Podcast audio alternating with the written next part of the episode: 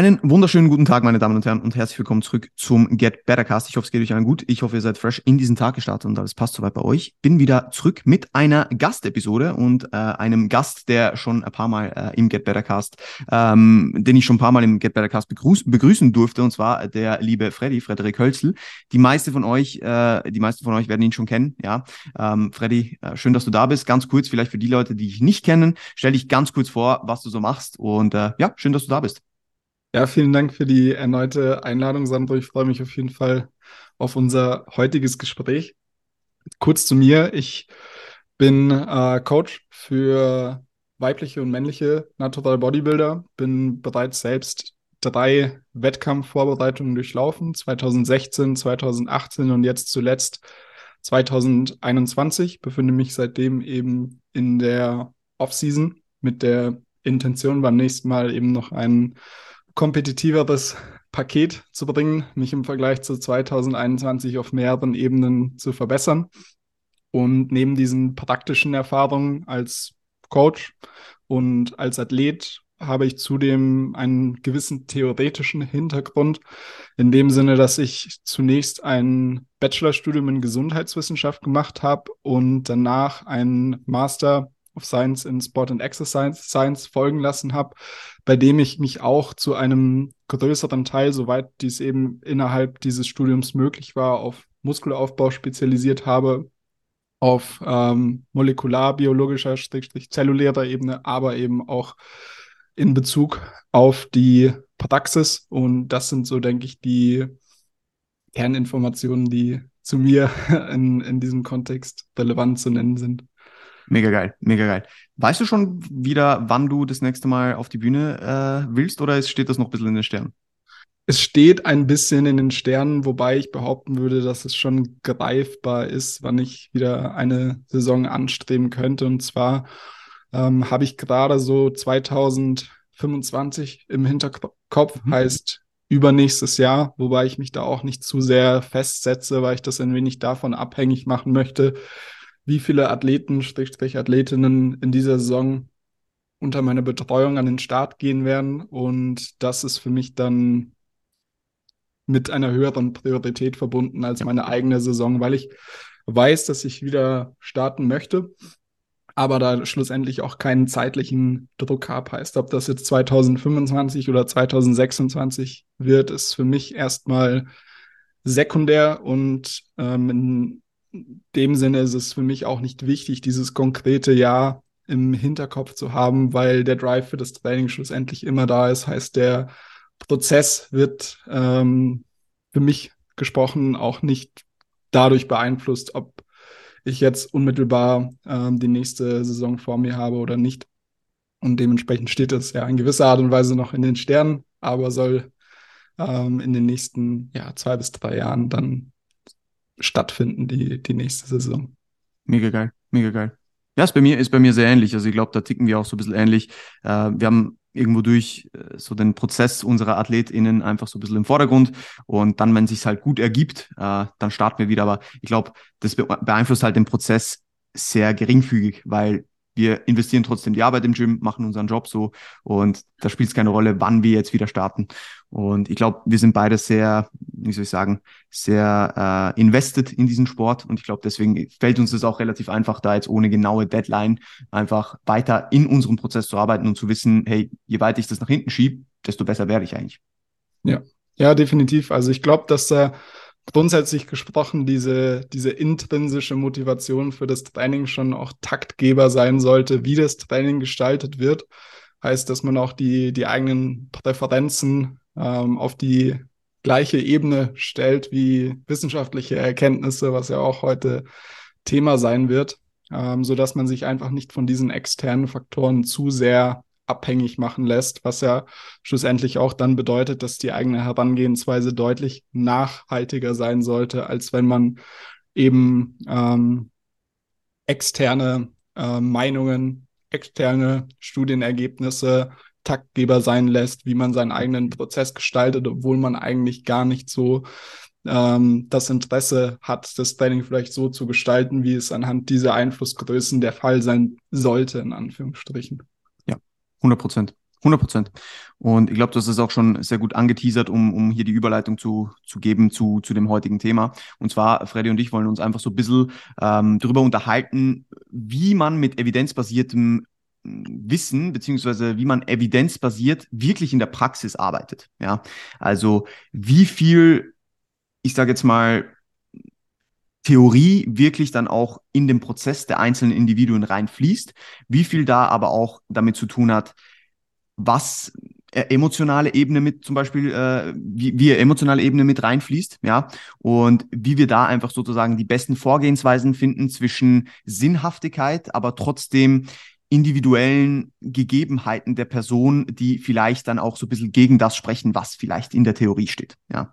Mhm. Und ich glaube, wir können da einfach mal anfangen im Sinne der, der, der, der, der derzeitigen Studienlage. Ich meine, ich glaube, wenn wir ganz am Anfang anfangen, müssen wir einfach sagen, dass unser Business, ja, oder unsere Szene dahingehend auch noch sehr unerforscht ist. Ja, also dass wir äh, jetzt nicht wie fällt mir gerade kein gutes Beispiel an, aber wir haben jetzt nicht in, im, im, im Kraftsport äh, Hintergrund von über mehrere hundert Jahre so, ja, sondern wir haben halt immer noch relativ frisches, ähm, relativ frische äh, Szene hier, wo natürlich auch nicht vieles abschließend erforscht ist, wenn man das so sagen darf. Und ich glaube, dahingehend haben wir natürlich auch viel Spielraum, aber wir wissen natürlich auch schon mehr als vor zehn Jahren beispielsweise. Und ich glaube, das wird immer besser, ja, es wird immer mehr. Äh, man schaut sich Dinge immer wie besser an.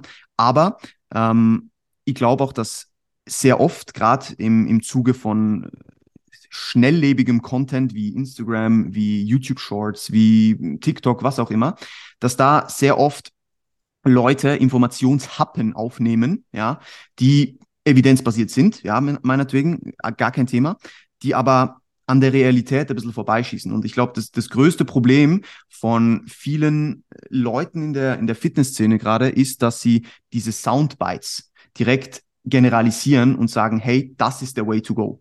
Obwohl ein viel größerer Kontext betrachtet werden muss. Ja, und da möchte ich jetzt einfach mal einhaken und dich fragen, wenn wir jetzt das Ganze in die Praxis beziehen, wie viel sagen uns Studien wirklich? Ja, wie, wie anwendbar sind die dann wirklich in der Praxis? Ja, also ich, ich glaube, dass es bei dieser Unterhaltung auch recht wichtig ist, vorab einfach mal darauf einzugehen, was es bedeutet, evidenzbasiert, evidenzunterstützt ja, ja. oder evidenzinformiert zu arbeiten. Das sind ja so Begriffe, die häufig ähm, synonym verwendet werden, aber grundsätzlich erstmal denselben Hintergrund haben. Und was man hier verstehen muss, ist, dass evidenzinformiertes Arbeiten nicht studienbasiertes oder studieninformiertes Arbeiten bedeutet. Wissenschaftliche Erkenntnisse nehmen dabei einen großen Teil ein. Hinter diesem Konzept sind aber auch nicht alles. Dieses Konzept evidenzbasiertes Arbeiten, evidenzbasierte Praxis stammt auch nicht ursprünglich aus dem Kraftsport, aus dem Bodybuilding, sondern hat da irgendwo Einkehr gefunden über die letzten 10 bis 15 Jahre. Das Konzept selbst stammt eigentlich aus der Medizin und wurde in den 90er Jahren etabliert, zumindest diese Begrifflichkeit. Und zwar geht es da grundsätzlich darum, dass man ähm, die beste verfügbare wissenschaftliche Evidenz gewissenhaft und vernünftig in Gebrauch nimmt bei der Versorgung individueller Patienten. Und dieser letzte Teil, individuelle, individuelle Patienten, in unserem Fall dann individuelle Athleten, individuelle Klienten ähm, beziehungsweise Athletinnen, ist wichtig, weil, wie erwähnt, Wissenschaft nur ein Teil dieses Konzepts ist. Die anderen zwei Teile sind die Erfahrungswerte des Coaches, des Experten, des Spezialisten und die individuellen Präferenzen und Bedürfnisse der Person. Bedeutet, wir arbeiten mit diesen drei Säulen, die auf der gleichen Ebene sind und dementsprechend einen ähnlichen bzw. gleichen Einfluss auf die praktische Umsetzung haben. Heißt, wir können uns oder sollten uns auch die aktuelle Datenlage zu einer bestimmten Fragestellung ansehen, um zu verstehen, welche Ergebnisse wir denn zumindest im Durchschnitt infolge einer bestimmten Intervention erwarten können. Das bedeutet allerdings nicht, dass wenn wir uns diese gesamte Datenlage ansehen in Form von Übersichtsarbeiten oder vielleicht auch einzelnen Studien, dass dieses Ergebnis bei jeder Person in der Form zu erwarten ist, in ähnlichem Ausmaß oder vielleicht sogar in die entgegengesetzte Richtung, weil bei Studien gibt es nicht nur eben die durchschnittliche Antwort an eine bestimmte Intervention, sondern es gibt auch Personen, die in die entgegengesetzte Richtung antworten, sich anpassen. Heißt es, kann sein, dass ähm, nach einem achtwöchigen Training äh, mit einer bestimmten Auslegung der Trainingsvariablen ähm, im Durchschnitt die Probanden 20% Kraftzunahme erreichen, was allerdings erstmal nur, nur der Durchschnitt ist. Und wenn man sich individuelle Daten ansieht, kann es sein, dass eine Person keine Kraftzunahme hatte, die andere Person lag über dem Durchschnitt, hat vielleicht 30% Kraftzunahme erreicht, aber es gab vielleicht auch in Personen, die sogar Kraft verloren haben. Heißt, da ist es erstmal wichtig, davon aus, ähm, beziehungsweise zu verstehen, dass ähm, man sich in erster Linie Durchschnittswerte ansieht, die informativ sein können. Heißt, wir können abhängig eben auch von den Umständen der jeweiligen Intervention, heißt, welche Population wurde erforscht, waren es eher untrainierte Personen, trainierte Personen, wie lange hat die Intervention gedauert, ähm, ausgehend davon bestimmte Erwartungen entwickeln. Wir sollten allerdings keine Sicherheit haben, dass das genauso auch in der Praxis bei dem Individuum, mit dem wir arbeiten, ähm, der Fall sein wird. Und dementsprechend ähm, sollten wir die, die Datenlage berücksichtigen, um auch irgendwo die Wahrscheinlichkeit zu erhöhen, dass unsere Entscheidungen mit der entsprechenden Effektivität verbunden sind und unter anderem auch Risiken minimieren. Auf der anderen Seite ist es aber genauso wichtig, ein Monitoring zu betreiben. Heißt, was passiert über die Zeit, wenn ich diese Studienergebnisse nutze, in der Praxis umsetze und dann eben beobachte, was in, was in, in der Praxis tatsächlich pass passiert, weil ähm, schlussendlich ersetzt, äh, ersetzen diese Erkenntnisse das Monitoring selbst nicht, weil wir eben davon ausgehen sollten, dass das Individuum zumindest an manchen Stellen sich unterschiedlich anpasst als der Durchschnitt. Und das ist, denke ich, erstmal grundsätzlich neben diesen drei Komponenten, beziehungsweise zwei weiteren Komponenten neben der wissenschaftlichen Evidenz im ähm, Rahmen dieses evidenzinformierten Arbeiten äh, wichtig zu verstehen. Ja, kann ich, kann ich nur zustimmen so. Und ich glaube, das, was du als, als, als letztes gesagt hast, ähm, bezüglich dem Monitoring, eine essentielle, Ro eine essentielle Rolle von, von uns als Coaches ist die Beobachtung. Ja, also das ist ja eine unserer, ich sage jetzt schon fast Main-Arbeiten, ja, um einfach zu sehen, was passiert bei Individuum A, wenn wir das über einen gewissen Zeitraum machen und was passiert vielleicht nicht, ja.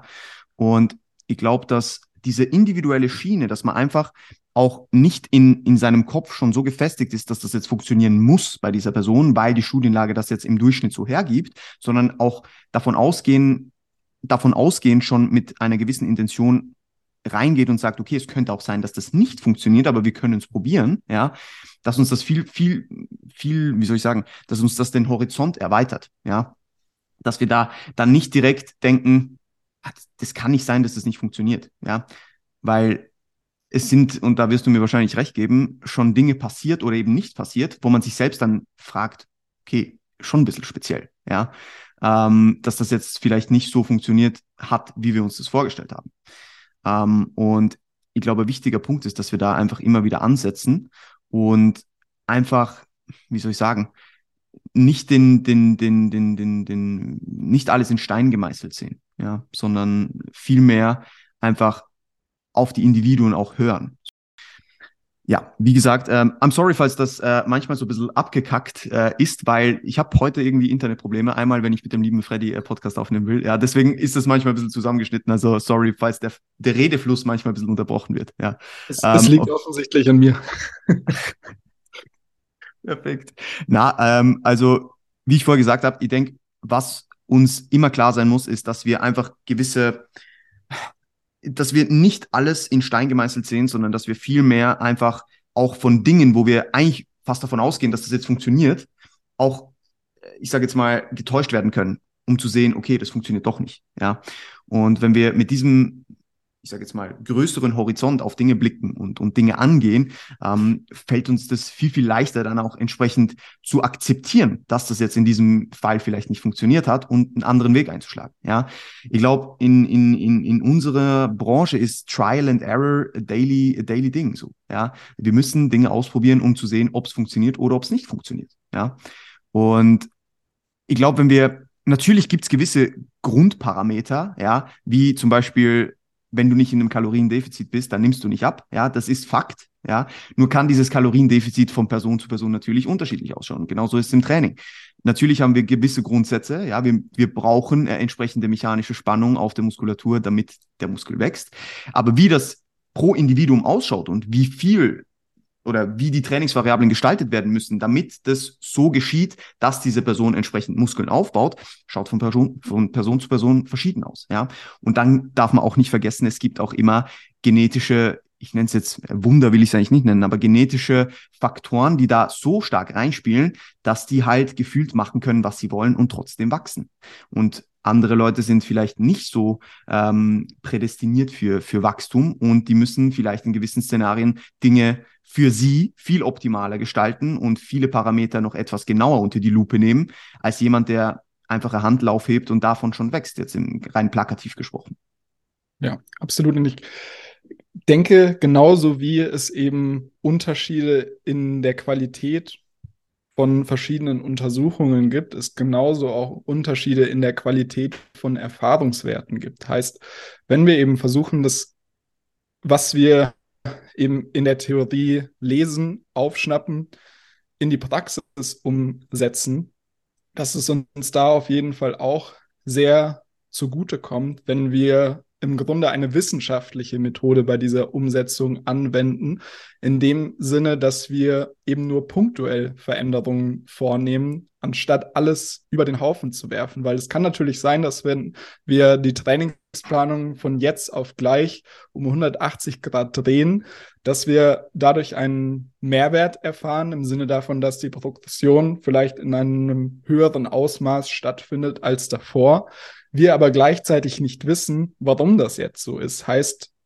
wir können nicht aus diesem Erfahrungswert schließen, welche spezifische Anpassung jetzt dazu geführt hat, dass ich eben bessere Resultate erziele. Und um diese wissenschaftliche Methode in, in der Praxis eben auch aufzugreifen, macht es demnach mehr Sinn, punktuell anzusetzen. Heißt, wenn ich zum Beispiel daran interessiert bin, zu verstehen, wie die Person auf einen höheres Volumen reagiert, um da einfach mal ein greifbares Beispiel zu nennen, gehe ich nicht von 10 auf 20 Sätze von Woche 1 auf Woche 2, sondern ich gehe vielleicht erst von 10 auf 11 oder 12 Sätze und schaue mir dann über mehrere Wochen an, was passiert, wie erholt sich die Person von Einheit zu Einheit? Und wie fällt schlussendlich die Rate an Progression über ein mehrwöchiges Zeitfenster, zum Beispiel im Rahmen eines Mesozyklus im Vergleich zu dem vorangegangenen Mesozyklus aus, weil ich so deutlich, es deutlich leichter nachvollziehen kann, wie diese punktuellen Anpassungen dann schlussendlich auch in der Praxis wirken. Weil wenn ich diesen größeren Sprung mache, von 10 auf 20 setze und gleichzeitig vielleicht noch an der Variable Frequenz drehe, weiß ich nicht, wie wäre es denn gewesen, wenn ich mit der Frequenz gleich geblieben wäre, hätte keine Veränderungen vorgenommen.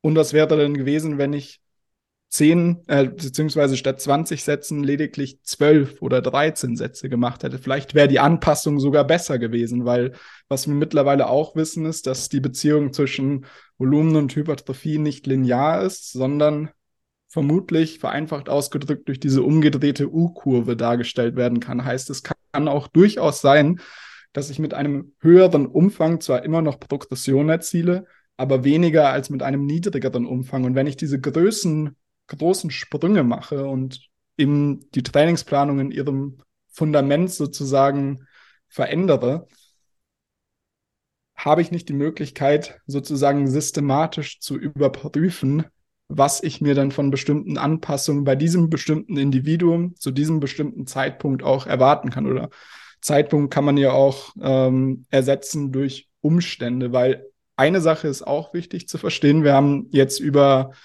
interindividuelle Unterschiede gesprochen, heißt, dass Personen unterschiedlich an bestimmte Interventionen, an bestimmte Herangehensweisen reagieren. Aber es ist eben auch so, dass dieselbe Person unter anderen Umständen auch eine ganz andere Anpassungsrate ja. aufzeigen kann als zu einem anderen Zeitpunkt. Denn das ist eben auch wichtig zu verstehen, dass man nicht mit der Annahme an eine Trainingsplanung gehen sollte, dass diese einerseits für alle Personen funktioniert und auf der anderen Seite auch nicht in Zukunft unter jeglichen Umständen für dieselbe Person. Und das bringt uns eben auch wieder zurück zu dem Monitoring, dass uns zwar diese, dass uns die Datenlage definitiv eine Ausgangsbasis bieten kann, eine Grund, eine Information, die, die unsere Trainingsplanung eben auch beeinflusst, allerdings gleichzeitig nicht dadurch geschlussfolgert werden sollte, dass diese Planung eben auch über einen längeren Zeitraum ertragreich ist. Und dementsprechend ist es da eben auch wichtig ähm, zu, zu verstehen, was uns Studien ermöglichen und was sie aber auf der anderen Seite auch nicht ersetzen können. Ja, 100 Prozent. 100 Prozent. Hm, ich glaube auch, dass ein großes Problem in der Praxis oft ist, dass Leute eben so zu engstirnig unterwegs sind, im Sinne von, ähm, sie haben vielleicht den Fokus jetzt nur auf einer Variable, vergessen aber, was das für Einfluss hat, beziehungsweise was Einfluss darauf hat, ob der Change dieser Variable vielleicht sinnvoll ist, beziehungsweise, beziehungsweise was er alles mit sich bringt. Ja, weil wenn ich jetzt Volumen erhöhe, beispielsweise, sagen wir ich mache drei Sätze mehr, ja, pro Woche und mache das über eine Übung, die eher viel Muskelschäden akkumuliert, ja. Das wird der Unterschied machen, ob ich da die drei Sätze erhöhe oder ob ich das bei einer Übung mache, wo vielleicht ein bisschen weniger Muskelschäden und vielleicht auch ein bisschen weniger zentrale Ermüdung angehäuft wird. Das sind halt alles so, so, ich sage jetzt mal, Punkte, die man, die man sich im Hinterkopf behalten muss, wenn man, wenn man Adaption macht. Und das Wichtigste ist halt wirklich im Prozess, das Ganze zu monitoren und einfach zu beobachten, okay, wie reagiere ich? Und auch auf die Individuen zu hören, ja, mit denen zu kommunizieren. Also ich glaube, einer der wichtigsten Punkte im ganzen Prozess ist Kommunikation zwischen, zwischen Coach und, und Klient oder Klientin, ja. Also ohne Kommunikation wird einfach wenn ich nicht weiß, wie die Person, also wenn ich auf Papier zwar weiß, wie die Person darauf reagiert, okay, sie macht Progression, aber sie sagt mir nicht, wie sie sich fühlt, ja, weil sie vielleicht generell einfach gerade mehr Stressoren hat und eigentlich das, was wir gerade machen, vielleicht nicht das Optimalste ist in dieser Lage, die, in der die, sich die Person befindet. Oder ganz, ganz schlimmes Beispiel, die Person hat Schmerzen und sagt mir das nicht, zum Beispiel in einer gewissen Übung. Also all solche Dinge haben da natürlich Einfluss darauf, was in dem Moment das Optimum für diese Person für eine gewisse Zielsetzung darstellt. Und ich glaube, dass die Leute das sehr oft vergessen, weil ich weiß nicht, wie oft du in QAs auch noch so sehr absolute Fragen gefragt wirst. Ja, also was ist beste Übung für XY oder was ist das beste Volumen für, keine Ahnung, ein Mann mit diesem Alter, was weiß ich, da kommen ja ganz, ganz wilde Fragen zusammen. Ähm, auf jeden Fall, die Leute verstehen einfach das Wort Kontext immer noch nicht so ganz. Ja, also dass, dass, dass auch, wenn ich jetzt irgendwas sehe auf Instagram oder in einem Gym, ja, ich meine, Gym ist eigentlich unser, unser bester Playground, wenn es darum geht, Studien zu sehen, beziehungsweise Probanden zu sehen, weil die, die machen alle das, was wir so beobachten, ja, die trainieren alles so, ja. Und oftmals kriegst du dann eine Nachricht oder es wird dir auf Instagram irgendein Video geschickt und du sagst, hey, macht diese Übung Sinn? Das Problem ist, ich habe keine Ahnung, was der Hintergrund ist. Ja, ich habe keine Ahnung, was diese Person bezwecken will. Vielleicht will die Person einfach nur in einer Übung besser werden. Ja, ob das jetzt für Hypertrophie sinnvoll ist oder nicht, sei mal dahingestellt. Aber vielleicht gibt's einfach jetzt die Zielsetzung dieser Person her, dass sie in dieser Übung besser werden will. Ja, und deswegen macht sie die Übung. Ob das jetzt sinnvoll ist oder nicht für jemand anderen in einem anderen Szenario, ist, ist nicht part of, of, of the thing so. Und ich glaube, das vergessen die Leute oft. Ja, und wenn wir einfach viel weniger anfangen, schwarz-weiß zu denken und einfach die Situation versuchen, vielleicht zu beurteilen und uns mal fragen, okay, warum könnte die Person das so machen? Ja, warum könnte der Person, jetzt als nicht Extrembeispiel zum Beispiel, warum könnte die Person mit einer eingeschränkten ROM trainieren bei einer Übung? Ja, vielleicht hat sie Schmerzen, wenn sie tiefer geht. Ja, vielleicht gibt es einen Grund, warum sie nur diese Range of Motion macht. Ja, bei vielen Leuten wird es keinen Grund geben in dem Szenario, aber es kann eben so sein. Ja, und deswegen ist es super, super wichtig, dass wir uns da nicht daran aufhängen, ähm, nach Textbuch zu gehen oder zu sagen, nur das ist die richtige Ausführung, gerade wenn es jetzt um Trainingsausführung geht. Weil gerade das ist ein Thema, wo ich finde, dass es super, super tricky ist, ähm, zu beurteilen, ob, ob, ob jemand da was gerade für die Person und für die Zielsetzung und für das Szenario richtig oder nicht richtig macht. Ja, weil sind wir ehrlich, wir sehen nicht in die Person rein. Ja, wir sehen nicht, was wirklich in der Person abläuft. Und da sehe ich halt auch schon, ich sage jetzt mal, eine kleine Problematik, wie uns Wissen in Textbüchern zum Beispiel vermittelt wird, weil wir beispielsweise niemals irgendwelche 3D-Modelle haben oder sehr selten, sondern wir haben immer nur zum Beispiel einen Blickwinkel auf ein Gelenk in einer gewissen Gelenksstellung ähm, und dann wird irgendwas darüber erzählt. Man weiß aber nie, okay, was geht da genau vor? Wie ist die Person strukturell gebaut? Ja, ähm, was geht in der Person wirklich vor? Und wenn man das alles mal so einfach in Gedankengänge einfließen lässt und merkt, dass da eigentlich so viel mehr ist, ja, ich, ich nehme da jetzt dieses Bild von, von der Spitze des Eisbergs und dem Eisberg, der im, im Meer ist, ja, man sieht so wenig von dem, was eigentlich alles relevant ist und was man eigentlich alles im Hinterkopf haben muss, ja. Natürlich ist es dann in der Anwendung jetzt nicht so, dass ich konstant nur Fragen stelle, natürlich muss man was machen, ja, aber wenn ich eine Problematik habe oder wenn eine Person in einem gewissen Szenario vielleicht nicht weiterkommt oder der Übung sich nicht gut anfühlt, so wie wir sie ausführen etc., dann weiß ich, dass es sehr viele Faktoren geben kann, die einen Einfluss darauf haben, warum das jetzt vielleicht gerade so ist und dass wir erstmal einfach versuchen, Kleinigkeiten anzupassen, um das vielleicht wieder umzudrehen und um der Person wieder ein gutes Gefühl in der Übung oder Progression im Logbuch zu geben. Und das Wichtigste ist das, was du vorher gesagt hast, dass man nicht direkt alles über Bord schmeißt, ja, und nicht von Plan A direkt zu Plan B geht, sondern Plan A leicht adaptiert und einfach mal schaut, was dann passiert.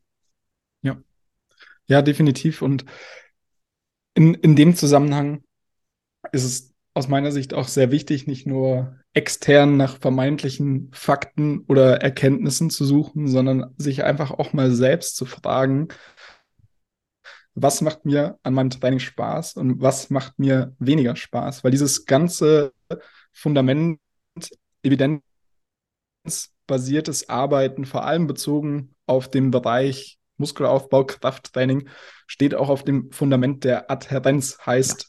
bin ich überhaupt dazu in der Lage, Schrägstrich dazu gewillt, die jeweilige Trainingsplanung über einen längeren Zeitraum auszuführen? Weil wir müssen uns vor Augen führen, dass das, was wir mit der Trainingsplanung bezwecken wollen, nicht von heute auf morgen geschieht, wenn ich als trainierte Person robusten Muskelaufbau erzeugen möchte, der auch optisch ersichtlich wird, ist das eben ein Monate, jahrelanger Prozess. Und dementsprechend sollte es auch prinzipiell nicht die Intention sein, einen Top Down-Ansatz zu fahren, heißt, ich schaue mir nur an, was ist laut der aktuellen Datenlage und Expertenmeinung die optimale, heran, vermeintlich optimale Herangehensweise, sondern ich frage mich erstmal selbst, wo liegen meine Präferenzen, meine Bedürfnisse und wie kann ich diese mit diesen externen Erkenntnissen bedienen, um meinen eigenen Prozess schlussendlich wahrscheinlicher zu machen. Und Adherenz bedeutet dann schlussendlich Training gehe, sondern dass ich auch mit einer bestimmten Grundeinstellung, wie sie gerade dasteht und dass ich dafür einfach einen internen Drive verspüre. Der, der Punkt, auf den ich jetzt noch hinaus wollte, ist, dass es für die eigene Realisierung des persönlichen Potenzials zielführender sein sollte, dass ich eben mit diesem Bottom-up-Ansatz beginne und nicht erst nach außen schaue, was macht eine andere Person, die vermeintlich optimal trainiert, die sogar vielleicht optimal für sich als Individuum den Trainingsprozess gestaltet, weil sie mit diesem Bottom-up-Ansatz ähm, angefangen hat, der schlussendlich durch externe Erkenntnisse informiert wird, allerdings nicht nur auf diesem Fundament beruht. Und ich glaube, das ist für viele Personen eine äh, Perspektive, die, die so nicht berücksichtigt wird, weil man oft meint, die Antworten nur außen zu finden, was bis zu einem gewissen Teil natürlich auch stimmt. Wenn ich neu in diesem Sport bin und mir bisher keine Grundkenntnisse angeeignet habe, vielleicht auch schon diese klassische Anfänger, Fängerphase durchlaufen bin, wo mir quasi einfach die Fortschritte zugeschmissen werden, egal was ich mache, ähm, dass es dann natürlich schon deutlich ähm, sinnvoller ist, auch mit diesen externen Informationen simultan zu beginnen, während ich eben meine eigenen Bedürfnisse auch versuche zu verstehen. Aber auf der anderen Seite sollte es dann eben auch nicht so sein, dass diese externen Erkenntnisse der einzigste Einflussfaktor sind, was ich dann schlussendlich in der Praxis mache, sondern das sollte schlussendlich eine gewisse Kombination und dann dementsprechend auch Synergie sein, die entsteht, wenn ich intern ähm, versuche zu verstehen, beziehungsweise intern auch nach Antworten suche, die dann schlussendlich mit diesen externen ähm, Erkenntnissen kombiniert werden. Ja, definitiv. Ich glaube, was man da äh, als relativ, äh, als relativ guten, äh, ich sage jetzt mal, Grundsatz nennen könnte, ist, ähm, dass man kurzfristige vermeintliche Perfektion, ja, ähm, langfristiger Progression definitiv hinten anstellt. Ja, also, dass man halt einfach viel mehr an diesen nachhaltigen, langfristigen Prozess denkt, in dem man auch irgendwo durchbleiben muss, um äh, die Physik zu erreichen, die die meisten wollen. Ja, also man muss über Jahre trainieren, um weiterzukommen dahingehend. Und wenn ich da natürlich über Monate was mache, was auf Papier vielleicht sinnvoll erscheint, aber mir weder Spaß macht, sich vielleicht nicht mal gut anfühlt, ja, wenn ich, wenn ich jetzt sage, die Übung ist aber gemäß der neuen Studie hier eine bessere Übung, ja, für die und die Muskelgruppe als die, als die ich vorher gemacht habe, aber sie fühlt sich für mich einfach nicht gut an, dann bin ich wahrscheinlich schlechter damit bedient, wenn ich die Übung mache, als wenn ich die andere Übung mache, weil ich in der anderen Übung besseres Muskelgefühl habe vielleicht, weil ich härter arbeiten kann, besser zum Muskelversagen pushen kann oder in die Nähe des Muskelversagens und einfach eine langfristige Progression auch gewährleisten kann, vielleicht in diesem Movement, ohne dass sich jedes zweite Mal das Ganze einfach nicht gut anfühlt, beispielsweise.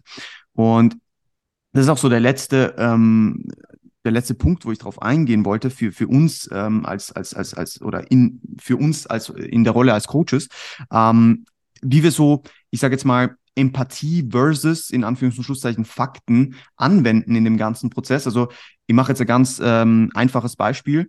Ich habe der Person X ähm, eine Übung geprogrammt, ja, beispielsweise mit dem und dem Volumen ähm, oder der, in der Rap-Range, Volumen ist jetzt mal äh, sekundär.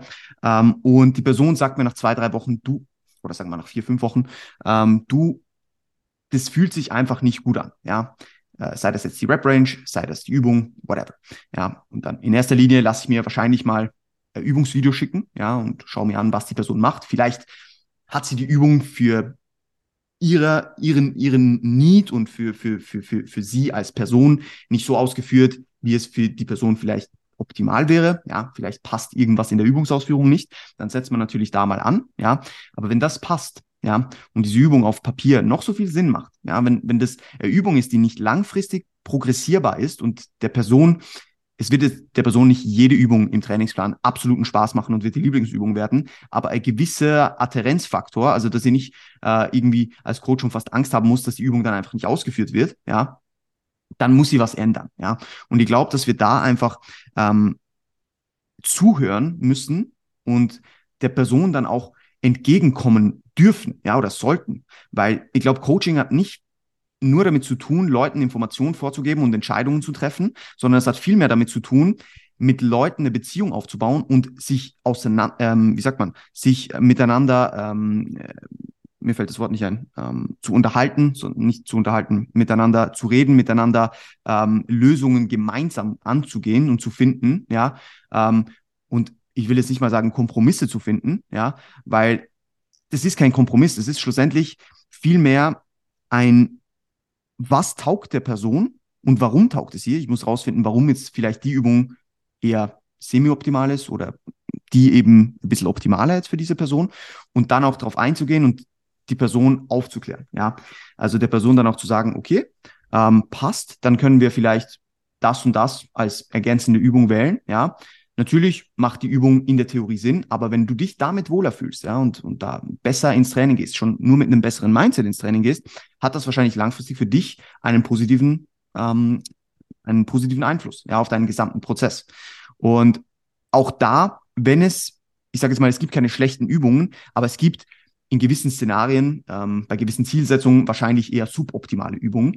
Da glaube ich, ist es dann auch in unserer Rolle als Coach super wichtig, den Leuten auch wirklich dann, ich sage jetzt mal, quote-unquote evidenzbasiert zu vermitteln, warum jetzt vielleicht eine gewisse Übung für das Ziel Hypertrophie nicht optimal ist. Ja, und da dann entsprechend Kompromisse zu finden, wie wir, wie wir das Ganze umgehen. Und ich glaube, ich habe den Fall noch nie gehabt, dass ich, wenn ich der Person wirklich erklärt habe, warum das jetzt so in dem Szenario wirklich nicht viel Sinn macht, ja, ähm, wo sie dann gesagt hat, ja, aber ich will es trotzdem machen, sondern die Person hat verstanden, dass die Zielsetzung, die sie hat, ja, und die Zielsetzung war in dieser, ähm, in dieser Situation wahrscheinlich nicht in dieser Übung besser zu werden, sondern die Zielsetzung war zum Beispiel Hypertrophie zu maximieren in einer gewissen Muskelgruppe, hat verstanden, okay, das macht jetzt in meinem Szenario keinen Sinn.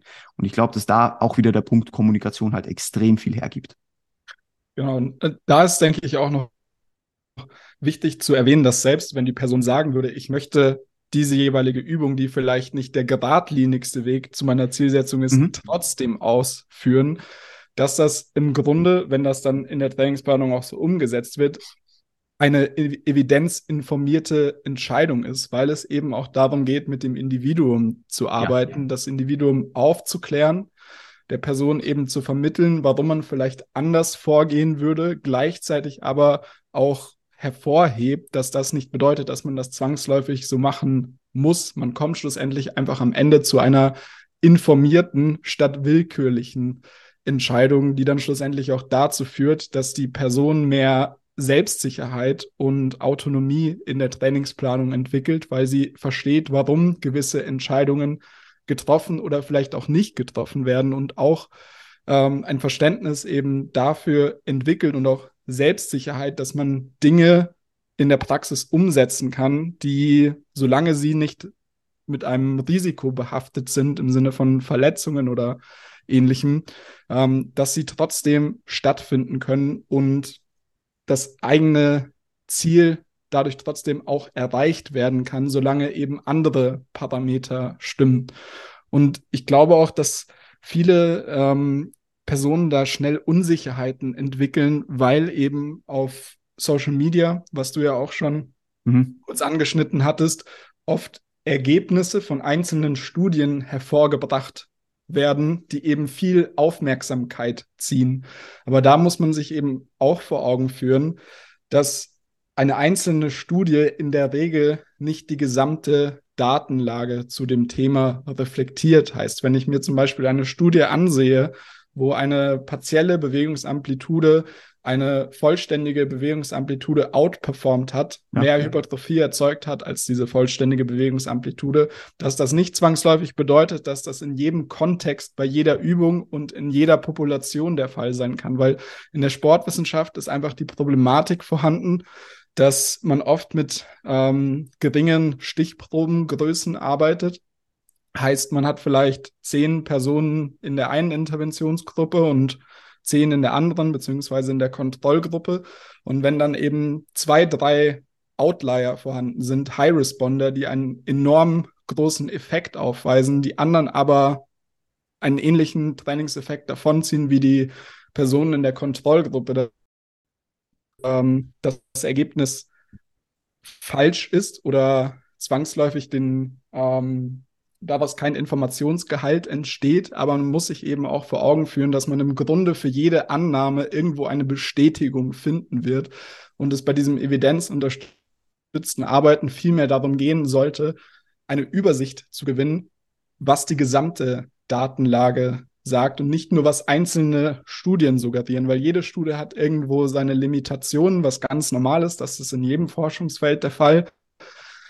Ähm, und schlussendlich aber diese, diese Aussagekraft der einzelnen Studie auch in den Kontext gesetzt werden sollte. Und auf Social Media ist, besteht halt oft die Problematik, dass genau diese Ausreißer in Bezug auf die Ergebnisse von Studien äh, nach außen gebracht werden und das dann eben die Person so beeinflussen kann, dass eine gewisse Unsicherheit entsteht. Und da kann der Coach eben auch dabei helfen, das Ganze in den Kontext zu setzen und zu zeigen, dass ähm, dieser Effekt vielleicht ähm, durchaus vorhanden sein könnte, aber man da nicht die Annahme haben sollte, dass das immer der Fall sein wird und auch bei der Person der Fall sein wird oder auch bei bestimmten Übungen, die in dieser jeweiligen Untersuchung gar nicht stattgefunden haben.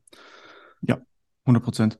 100 Prozent. Ich, ich denke, das Problem ist ja auch bei, bei Social Media, dass halt die Leute sehr oft eine absolute Antwort erwarten. Also sie wollen eigentlich diese schwarz-weißen, die, die wollen einfach, sie stellen eine Frage und sie wollen mit einer Antwort rausgehen, ohne irgendwie großartig was nachzuforschen oder irgendwas oder irgendwie Kontext, das ist ihnen egal, sie wollen einfach absolute Aussage. Aber das gibt's halt in sehr vielen äh, Szenarien von uns nicht. Es gibt's halt nicht, ja, sondern wir müssen halt diesen Kontext in den Vordergrund stellen, um der Person eine aussagekräftige Antwort geben zu können überhaupt, ja. Und selbst dann ist es wahrscheinlich eine Aussage wie, es kommt ein bisschen drauf an, wie das und das und das und das, ja.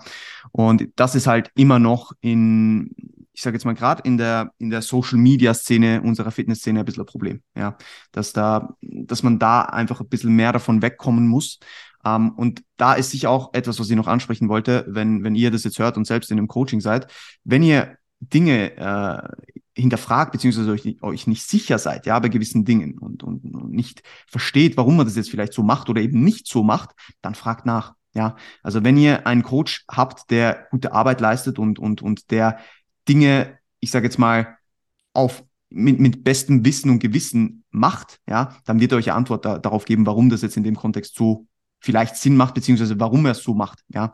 Und ich glaube wirklich auch jetzt nicht nur, also Kommunikation ist nie nur von einer Seite aus, sondern der, der, der, der Klient, die Klientin muss auch mit dem Coach entsprechend kommunizieren falls, falls es einfach Dinge gibt, die Relevanz haben in dem Prozess, ja. Und das sind meistens sehr viele Dinge, ja. Und das unterschätzen die Leute ja schon fast. Also ich sage auch immer den Leuten, wenn irgendwie ein Check-in kommt und das heißt, ich hoffe, ich habe jetzt da nicht zu weit ausgeholt und zu viel erzählt, sage ich, lieber erzählst du mir ein bisschen mehr, ja, weil es könnte sein, dass da super wichtige Information dabei ist, die du sonst vielleicht nicht erwähnt hättest. Ja, ja, absolut. Ich, ich glaube, es ist dann auch wichtig, als Coach zu kommunizieren, dass man eine bestimmte Trainingsplanung so aufsetzt, dass man davon ausgeht, einen bestimmten Trainingseffekt zu erzielen, dass man auf der anderen Seite aber keine Sicherheit, dass das ja. hat, dass das in der Praxis auch genauso sein wird. Und genau deswegen ist dieses Feedback auch so relevant. Nicht nur Feedback im Sinne davon, wie finden die, äh, in welchem Ausmaß finden physiologische Anpassungen statt? Werde ich stärker? Habe ich den Eindruck, dass ich muskulöser wirke anhand der Formupdates, sondern auch, wie nehme ich die Trainingsplanung wahr? Und da geht es dann auch gar nicht mal nur darum, habe ich Schmerzen, habe ich Verletzungen etc., sondern wie viel Freude bereitet mir das Training? Klar, man muss auch hervorheben, dass äh, viele, die das hören, natürlich auch eher in die Region Leistungssportler, Sportlerin ja ähm, kategorisiert werden können und dass da natürlich auch der Spaß in manchen Situationen nicht äh, auf der Prioritätenliste ganz oben steht.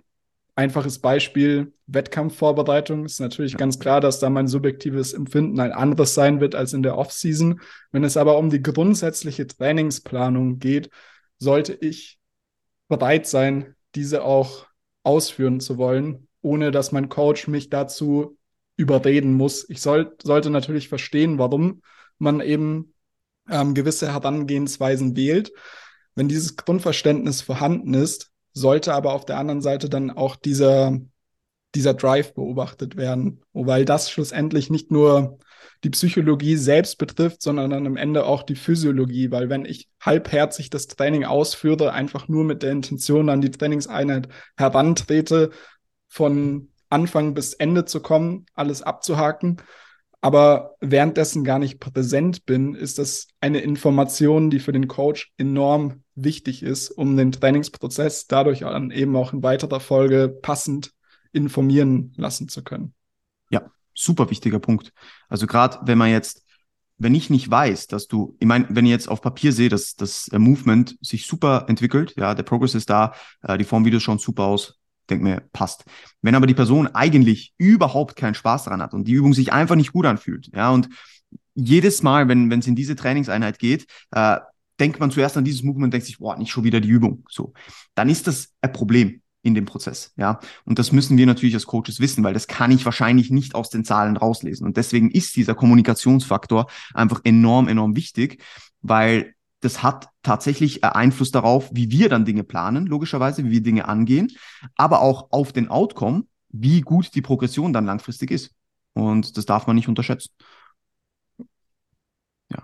Und wie gesagt, ich glaube, als, als abschließende Worte einfach allgemein ein bisschen wegkommen von diesem schwarz-weiß äh, normal Textbuch denken, ja, sondern und ich fand das schön, ich habe letztens ähm, äh, einen Vortrag von Tom Purvis angeschaut und der hatte gesagt, Abnormalities are the normalities und das hat was, ja, also so oft ist etwas nicht so, wie es in dem Textbuch eigentlich steht, ja, ich meine, auch wenn wir uns Strukturen anschauen von Textbüchern, da sehen wir vielleicht ein Schulterblatt, so, ja, aber die wenigsten verstehen, dass es zigtausende verschiedene Formen von Schulterblättern gibt. So, ja, das ist äh, genetischer Faktor, der bei jedem ein bisschen anders ausschaut. Ja, mhm. natürlich ist die Form irgendwo durch ähnlich, aber es gibt enorme Unterschiede. Und da dann auch zu verstehen, dass allein die strukturelle Ebene einen Einfluss darauf hat, wie ich zum Beispiel gewisse Übungen performen kann oder eben nicht. Ähm, oder wenn wir jetzt ein Extrembeispiel machen, wir gehen ins Cheerleading oder so, dass halt gewisse Menschen strukturell niemals einen Spagat erzielen können, das unterschätzen viele. Ja, viele denken, ja, ist alles Übung. Nein, ist es nicht. Es hat sehr viel damit zu tun, wie du gebaut bist. Ja, ja absolut. Wenn, wenn wir das auch einfach nochmal auf auf Hypertrophie-orientiertes Training beziehen, mhm. ist es natürlich so, dass wir, wie wir schon be zu Beginn festgestellt haben, Personen haben, die als High Responder klassifiziert mhm. werden können. Heißt, die schauen blöd gesagt eine Handel an und wachsen. Mhm. Und dann gibt es eben die Personen, die vielleicht etwas mehr Gedankenarbeit in den Trainingsprozess investieren müssen, um Fortschritte zu erzielen. Aber diese Personen können eben auch Fortschritte erzielen. Da sollte es eben in, in erster Linie darum gehen, sich auch wirklich als Individuum zu betrachten ja. und als Coach die Person, die man gegenüber hat, als Individuum mit unterschiedlichen Bedürfnissen auf physiologischer, aber auch als auf psychologischer Ebene zu betrachten, um dann schlussendlich auch zielführend und vor allem personalisiert, was dann eben zu dieser zielführenden Herangehensweise führt, arbeiten zu können. Ja, und da, da haben wir halt auch wieder ein bisschen das Problem, dass die Leute sich vergleichen. Ja. Und es ist halt einfach so, Person X bist nicht du. Ja. Es kann sein, dass diese Person, aus welchen Gründen auch immer, supergeilen Fortschritt macht mit dem und dem Programm. Ja. Das heißt aber null, dass du genau den gleichen Fortschritt überhaupt machen kannst, auch wenn du für dich das optimale Programm hast. Auch die Anpassungsrate itself kann einfach schon von Individuum zu Individuum komplett unterschiedlich sein. Ja, egal wie optimal in Anführungs- und Schlusszeichen du trainierst. Ja, und ich glaube, da wirklich seinen Prozess im Vordergrund zu haben und zu sehen, dass man an sich arbeitet und für sich besser wird, ja, ist der wichtigste Punkt dahingehend. Je, je weniger man links und rechts schaut, ja, man darf sich inspirieren lassen, man darf äh, Leute verfolgen, das soll ja alles so sein, ja, das machen wir alle tagtäglich auf Instagram, aber man soll sich nicht in einem negativen Sinne anfangen zu vergleichen und zu denken, dass man alles falsch macht, obwohl man eigentlich vieles richtig macht, nur in seinem eigenen Prozess halt absolut. Und da kann man eben abschließend, denke ich, nochmal hervorheben, ähm, dass, wie du sagst, diese Inspiration definitiv von außen kommen kann, aber man in erster Linie eben auch nach in, intern danach suchen sollte, wie man denn sein Training auslegen könnte und wie man diese Informationen von außen nutzt, um selbst einfach eine nachhaltige Strategie entwickeln zu können. Nachhaltig im Sinne davon, dass ich Spaß habe, aber dass ich eben auch die entsprechenden Erträge sehe, die mein Potenzial hergeben. Ja, 100 Prozent. Man verliert sich ja dann selbst in diesem Prozess und, und sieht seinen eigenen Progress eigentlich gar nicht, obwohl er absolut da ist. Und da halt auch jemanden zu haben, der objektiv auf das Ganze drüber oder über das Ganze drüber schaut und, und, und auch mal sagt, hey, schau mal, was du schon alles geleistet hast, du kannst wirklich stolz auf dich sein, ist, glaube ich, wichtig, dass wir, dass wir nie vergessen, was wir alles schon geleistet haben, weil viele von uns leisten sehr, sehr viel und vergessen das aber sehr gerne. Und das ist ein super wichtiger Punkt, dass man sich das immer wieder mal vor Augen führt. Gut, Freddy, dann würde ich sagen, schließen wir das an, an dieser Stelle ab. Ähm, sorry nochmal für die äh, Internetumstände. Ich hoffe, es war zum Zuhören nicht allzu mühsam, aber ich glaube, das kriege ich hin. Ähm, Kata, Sandro macht sich ans Werk, ja, das sollte, sollte funktionieren. Ähm, auf jeden Fall, ähm, vielen Dank fürs Zuhören. Ich hoffe, ähm, beziehungsweise wir hoffen, dass euch die Episode gefallen hat. Ähm, wenn dem so ist, bitte lasst dem Podcast gerne ein Rating da. Und äh, Freddy, wo können dich die Leute finden, wenn sie dich ein bisschen näher verfolgen wollen, wenn sie das nicht schon tun?